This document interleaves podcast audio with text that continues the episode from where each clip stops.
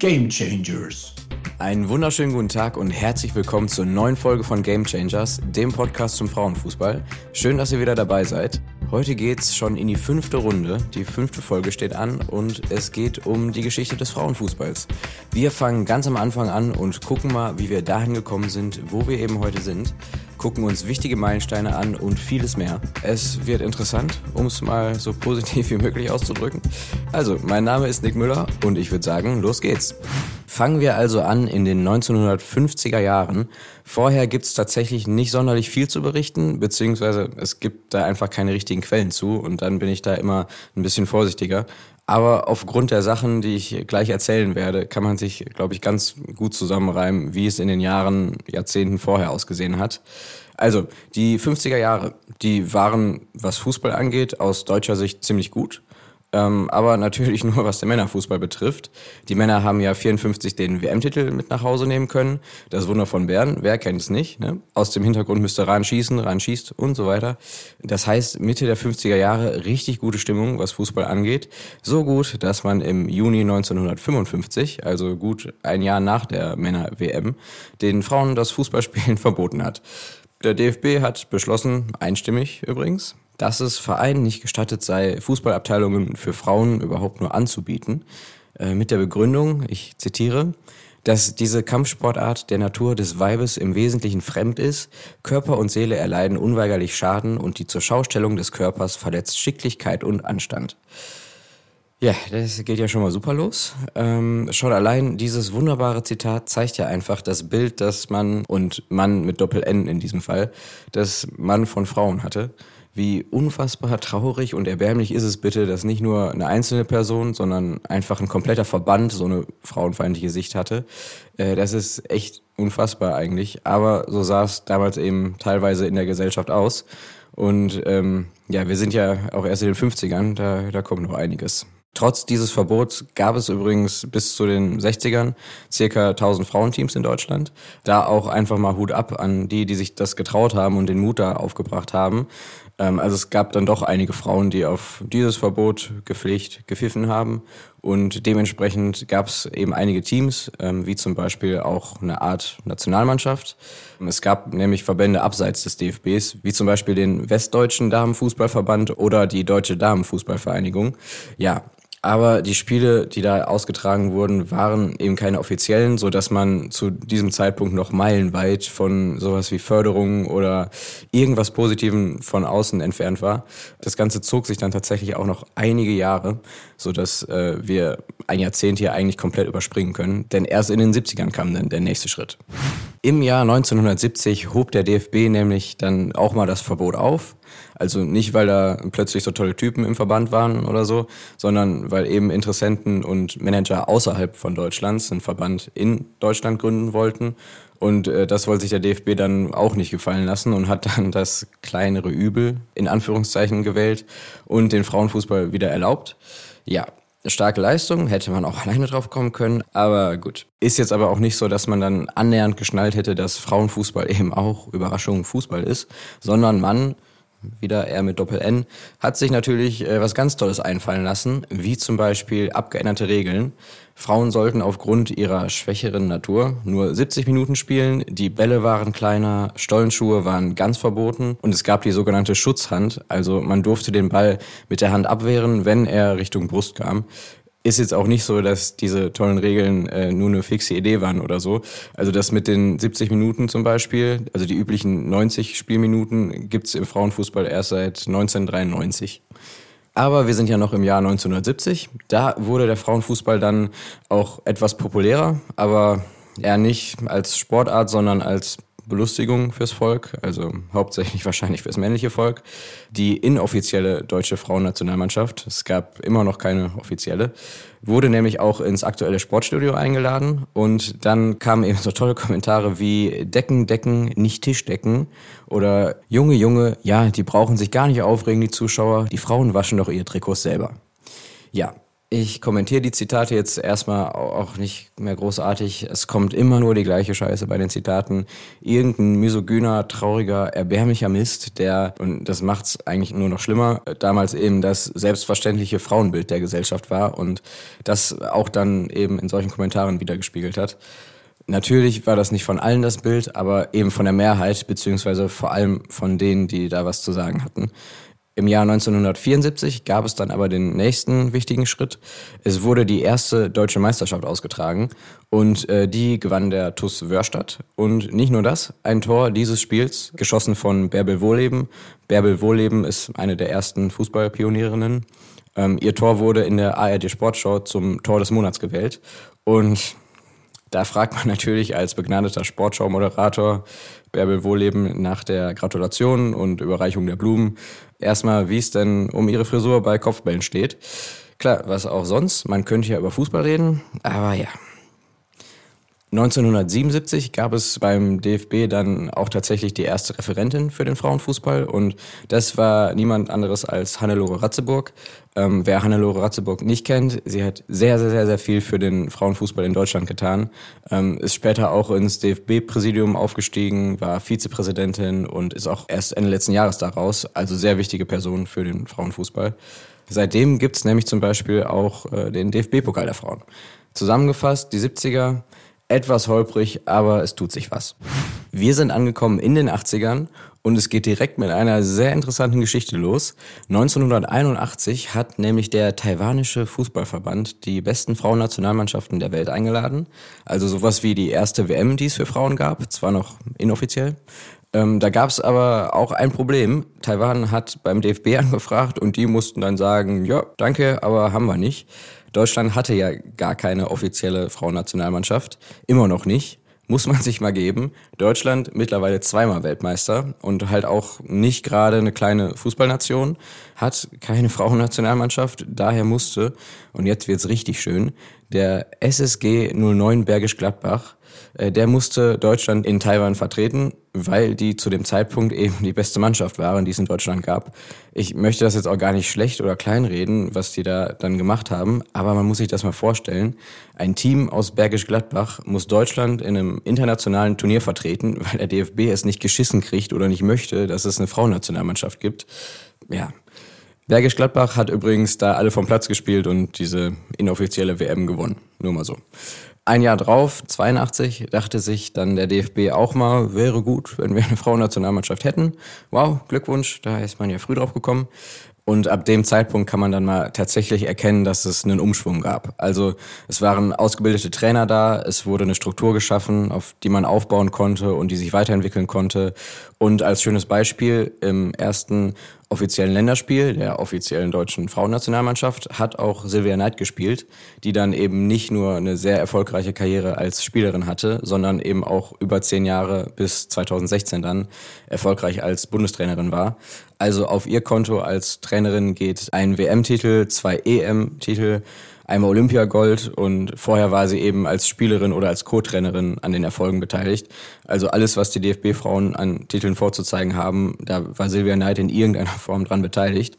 Und das ist doch dann auch mal schön zu sehen, dass wenn man halt eine Sache mal offiziell angeht und fördert, also wie das DFB-Frauenteam, dann seit 1981, äh, dass dann eben auch so Geschichten dabei rauskommen können.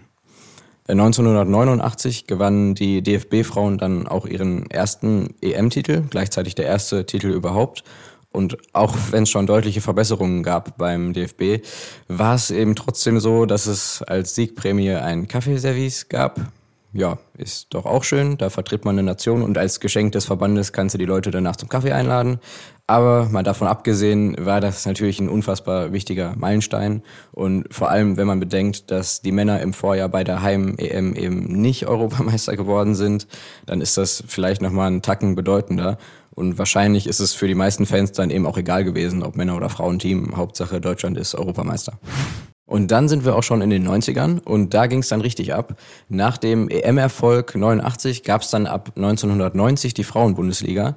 Angefangen mit insgesamt 20 Mannschaften, bis dann später die Liga auf die heutigen zwölf Vereine verkleinert wurde.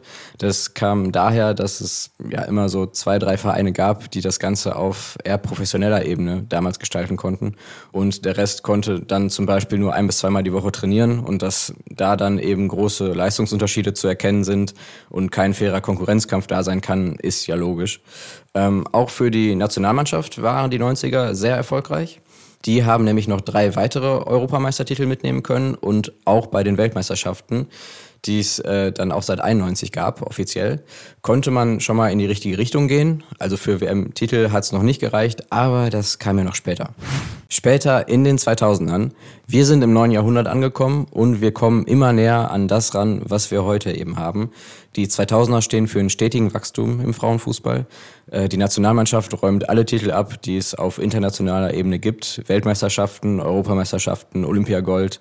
Auf Vereinsebene tut sich auch einiges. In der Liga gibt's gefühlt jede Saison das Duell zwischen Turbine Potsdam und dem ersten FFC Frankfurt. Beide Teams haben maßgeblich zur Entwicklung beigetragen, sei es der FFC Frankfurt mit Manager Sigi Dietrich oder Turbine Potsdam mit Trainer Urgestein Bernd Schröder und äh, dem Fußballinternat. Also in vielen Punkten ging es immer weiter in die Professionalität. 2002 gab es dann auch das erste Mal den UEFA Women's Cup, die heutige Champions League also. Und alles nimmt letztendlich die Züge an, die man heute auch kennt. Ähm, ja, also vieles auf Erfolgskurs bis zum Jahr 2011. Da war ja die WM in Deutschland und da haben wir ja leider nicht so gut abgeschnitten. Sind da schon im Viertelfinale ausgeschieden und danach gab es zwar noch Titelerfolge wie Europameister und Olympiasieger, äh, die ohne Frage natürlich grandios waren und die Arbeit und Leidenschaft, die dahinter steckt, möchte ich gar nicht kleinreden. Aber für mich gab es nach der WM 2011 wieder eine Art Umbruch. Nicht beim DFB oder generell in Deutschland, aber eben beim Rest der Welt. Das war dann halt auch das Problem. Man war ein gutes Jahrzehnt lang die Nummer eins der Welt und die anderen Nationen haben sehr stark aufgeholt und da wurde dann der Favoritenkreis eben erweitert. Da war dann plötzlich, oder was heißt plötzlich, aber da war dann 2011 eben Japan Weltmeister. Und es ist nicht mehr so klar, dass man sich den EM-Titel holt. Und als es dann eben 2016 nach den nochmal sehr erfolgreichen Olympischen Spielen ähm, zum Trainerinnenwechsel beim DFB kam, wurde es nochmal ein bisschen schwieriger. Silvia Knight hat den Posten abgegeben und erst als dann die heutige Trainerin äh, Martina Voss-Tecklenburg 2018 das Amt übernommen hat, ging es wieder bergauf. Und dann gab es eben im letzten Jahr diese wunderbare EM in England, die das Bild vom Frauenfußball nochmal so sehr ins Positive gerückt hat, wie es nur ging. Und es ist so deutlich ein Aufschwung zu spüren, dass es mal nachhaltig so ist und auch so bleibt. Und ja, also die Zuschauerzahlen bei den letzten Länderspielen waren schon mal sehr vielversprechend. Und wo wir schon bei Zuschauerzahlen sind, Achtung, geschickte Überleitung zur Bundesliga. Die hat diese Saison gleich mehrmals den eigenen Rekord gebrochen, was Besucherzahlen angeht und hatte nach der Hinrunde schon mehr Zuschauer in, in den Stadien als die gesamte letzte Saison. Kann man mal so machen. Und selbst wenn man nicht vor Ort sein kann, ähm, seit ein paar Jahren ist es ja auch so, dass alle Spiele übertragen werden. Zwar bei Magenta Sport, also muss man dafür was zahlen, aber hin und wieder gibt es auch Spiele im Free TV und generell, was Medien angeht, ist einfach viel mehr Präsenz da. Also sei es bei den Spielen oder auch bei Dokus und Berichten, da gibt es in letzter Zeit einiges. Generell ist die Entwicklung der letzten Jahre richtig krass. Also was einige Umbrüche und Umdenken etc. angeht, dass die Frauenteams immer mehr professionalisiert werden, dass einfach die Bedingungen geschaffen werden, die überhaupt den Fortschritt und die Entwicklung ermöglichen. Äh, das sieht man auch in England. Da spielt zum Beispiel Arsenal regelmäßig im großen Stadion. Äh, das war jetzt zum Champions League Halbfinale gegen Wolfsburg vorgestern das erste Mal ausverkauft. Die können dieselben Örtlichkeiten und Trainingssachen nutzen wie die Männermannschaft und es funktioniert halt. Das ist ja das Schöne. Und wenn man es mal so sieht, um die Leute mal abzuholen, die heute immer noch rummeckern, von wegen Frauenfußball ist nicht so schnell oder taktisch durchdacht oder was auch immer die dafür tolle Argumente bringen. Erstens, keine Ahnung, welche Spiele die in letzter Zeit gesehen haben. Und zweitens, natürlich war der Frauenfußball in den 80ern athletisch oder manchmal auch taktisch nicht auf dem Niveau der Männer. Wie denn auch bitte? Wenn man unterdrückt und nicht gefördert wird, nach einem Vollzeitjob und acht Stunden Arbeit noch zum Training muss und als Dankeschön Kaffeeservice geschenkt bekommt. Ja, schwierig, wa? Der Frauenfußball entwickelt sich auch erst richtig seit 40 Jahren. Der ist im Vergleich zum Männerfußball halt noch in den Kinderschuhen, beziehungsweise wächst da gerade erst raus. Hätten die von Anfang an die gleichen Chancen und so weiter gehabt, da möchte ich mal sehen, wo die heute wären. Und außerdem weiß ich auch nicht, warum man Frauen- und Männerfußball immer auf Teufel komm raus so vergleichen muss. Beides ist halt Fußball und gut ist. Andererseits muss man da vielleicht noch vergleichen, zumindest so lange, bis Gleichberechtigung da ist. Auch wenn sich in den letzten Jahren viel ins Positive verändert hat, gibt es eben immer noch ein paar Punkte, die sich ändern müssten. Wie zum Beispiel, dass alle Vereine, zumindest der ersten Bundesliga schon mal, so aufgestellt sind, dass alle Spielerinnen Vollprofis sein können und nicht noch normal arbeiten gehen müssen, wie es bei den meisten Vereinen eben noch ist, damit überhaupt erstmal ein fairer Wettkampf stattfinden kann und ja, bessere Trainingsbedingungen, Plätze und so weiter. Ähm, aber man muss auch mal klar sagen, gut und schön wirklich, was sich in den letzten Jahren schon getan hat. Ja, und dann sind wir auch bei der nächsten Kategorie. Letzte Folge habe ich mal eine Runde ausgesetzt, aber heute ist sie wieder dabei. Karte. Die gute alte Karte Rot-Weiß. Die rote Karte gibt's auf Deutsch gesagt für Scheißverhalten und die weiße für Vorbildliches. Und am Anfang der Folge ging es ja schon gut los mit den Zitaten und ein paar mehr wollte ich euch nicht vorenthalten, die mir so während meiner Recherche über den Weg gelaufen sind. Und da äh, kann man, glaube ich, gar nicht genug rote Karten für zücken. Ich lese dir einfach mal vor, versuche nicht auszurasten. Viel Spaß.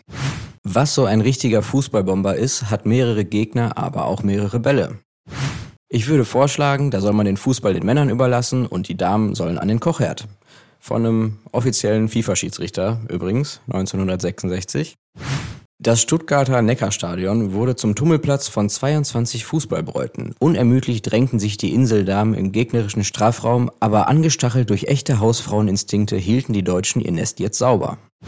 Welche Mädchen und Frauen zieht es überhaupt zum Fußball? Sie, um Energie und einige Funde loszuwerden, in heißen Höschen, die mancher schon zu heiß sind. Nach meiner Meinung ist der Fußballsport keine Sportart, der für Damen geeignet ist. Ist ja noch relativ harmlos. Ja, an sich bin ich gegen Damenfußball. Es gibt so schöne Sportarten, warum ausgerechnet Fußball für die Dame? Der Fußball widerspricht der weiblichen Natur. Frauen nehmen körperlichen und seelischen Schaden. Über Fußball sprechen wir bald noch ein wenig, aber nicht mit der Ernsthaftigkeit, mit der das die Männer tun. Ja, toll. Richtig toll alles. Oder wie Hannelore Ratzeburg in der Doku kommentiert hat, chauvinistisch, sexistisch, dumm. Fasst ganz gut zusammen, finde ich. Ey, keine Ahnung, was bei denen da in der Birne abging oder eher nicht. Aber heilige Scheiße. Ist halt auch nochmal ein Unterschied, sowas überhaupt erst zu denken und dann nochmal selbstverständlich in der Öffentlichkeit und im Fernsehen von sich zu geben. Man hätte den Fußball ja an sich auch von mir aus kritisieren können, aber nee, wieso sachlich über so ein Thema reden, wenn man auch einfach völlig respektlos sein kann? Äh, zum Glück hat es da einen Wandel gegeben und die ganze Gesellschaft war halt damals auch noch anders drauf. Ist keine Entschuldigung, aber vielleicht eine Erklärung. Und auch damals hat es halt Veränderungen gegeben. Nämlich, nachdem die DFB-Frauen ihr erstes Spiel hatten, klangen dann einige Kommentare auch schon mal so. Ja, ich habe damals gedacht, das ist so eine Modewelle und ich habe natürlich nicht geglaubt, dass Damenfußball sich so entwickeln würde, wie wir das heute sehen. Ja, verdient jetzt keine Auszeichnung, aber geht ja schon mal in die richtige Richtung. Ich will jetzt auch im Nachhinein hier nicht unnötig rumhaten oder so.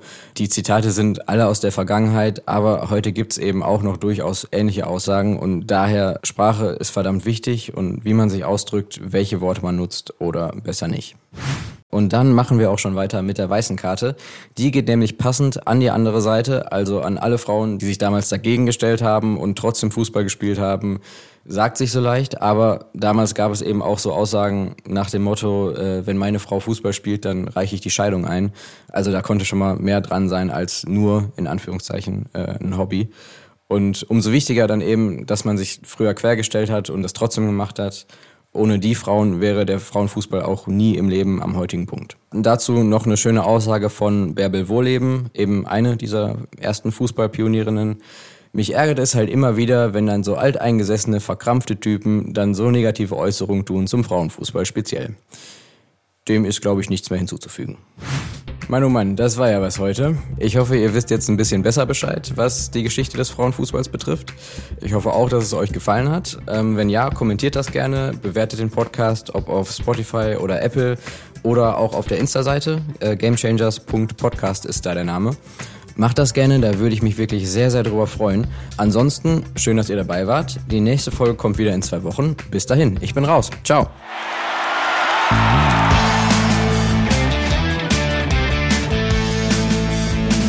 Game Changers.